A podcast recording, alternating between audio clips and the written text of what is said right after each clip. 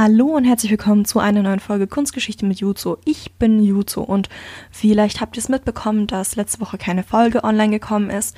Das liegt nicht daran, dass ich keine Lust hatte, sondern ich habe einfach nicht den Kopf dazu gehabt. Meine Gedanken waren überall außer beim Podcast und diese Woche war es auch so. Es ist leider etwas Tragisches bei uns passiert, deswegen konnte ich leider keine Folge aufnehmen. Ich habe für diese Folge, Folge in Anführungsstrichen, weil es wird eher ein Quiz, ein Quiz, was uns auf Dienstag vorbereitet. Denn in diesem Quiz könnt ihr grübeln, herausfinden, bitte nicht googeln, ihr könnt schon googeln, aber das wäre ja schon mal, wer unsere Hauptperson am Dienstag sein wird. Denn ich werde jetzt in Zukunft den Podcast immer dienstags rausbringen. Und ähm, ja, dann fangen wir mal an mit dem Quiz und ich hoffe, dass ich das nicht schneiden muss. Dann wird es meine zweite ungeschnittene Folge.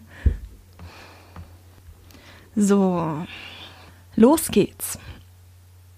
Ihr könnt auch noch einen Stift und Papier holen, falls ihr euch alles merken wollt und aufschreiben wollt. Also, wir bewegen uns in der Zeit. Nochmal. Ohne Schneiden, ne? Wir bewegen uns in der Zeit zwischen Moderne bis Gegenwart. Die Bilder, die in dieser Zeit gemalt wurden, waren farbenfroh oder wie die Menschen zu der Zeit gesagt hätten, sie waren ein eine brachiale Entfremdung der natürlichen Farben.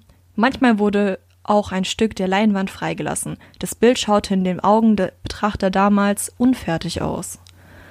Das würde ich jetzt nochmal schneiden und rausnehmen. Aber okay, also wie die Menschen, die das damals gesehen haben, die fanden, dass die Bilder halt nicht fertig aussahen, als ob der Künstler noch weitermalen würde, aber ja, sie waren fertig. Diese Zeit, in der unsere Geschichte spielt, ist eine Übergangszeit. Der Hauptdarsteller ist männlich. Er wurde in Frankreich geboren und bevor er Maler wurde, studierte er Rechtswissenschaften. Er heiratete mit 29 Jahren. Mit seiner Frau bekam er zwei Söhne und eine Tochter, die er sehr oft porträtierte.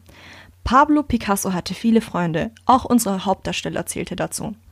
Unsere Hauptperson erschuf Zeichnungen, Plastiken, Scherenschnitte und Wandbilder. Zu guter Letzt ein Zitat von ihm. Dem Publikum einen Topf Farbe ins Gesicht geworfen. In diesem Sinne, bis Dienstag und bleibt gesund.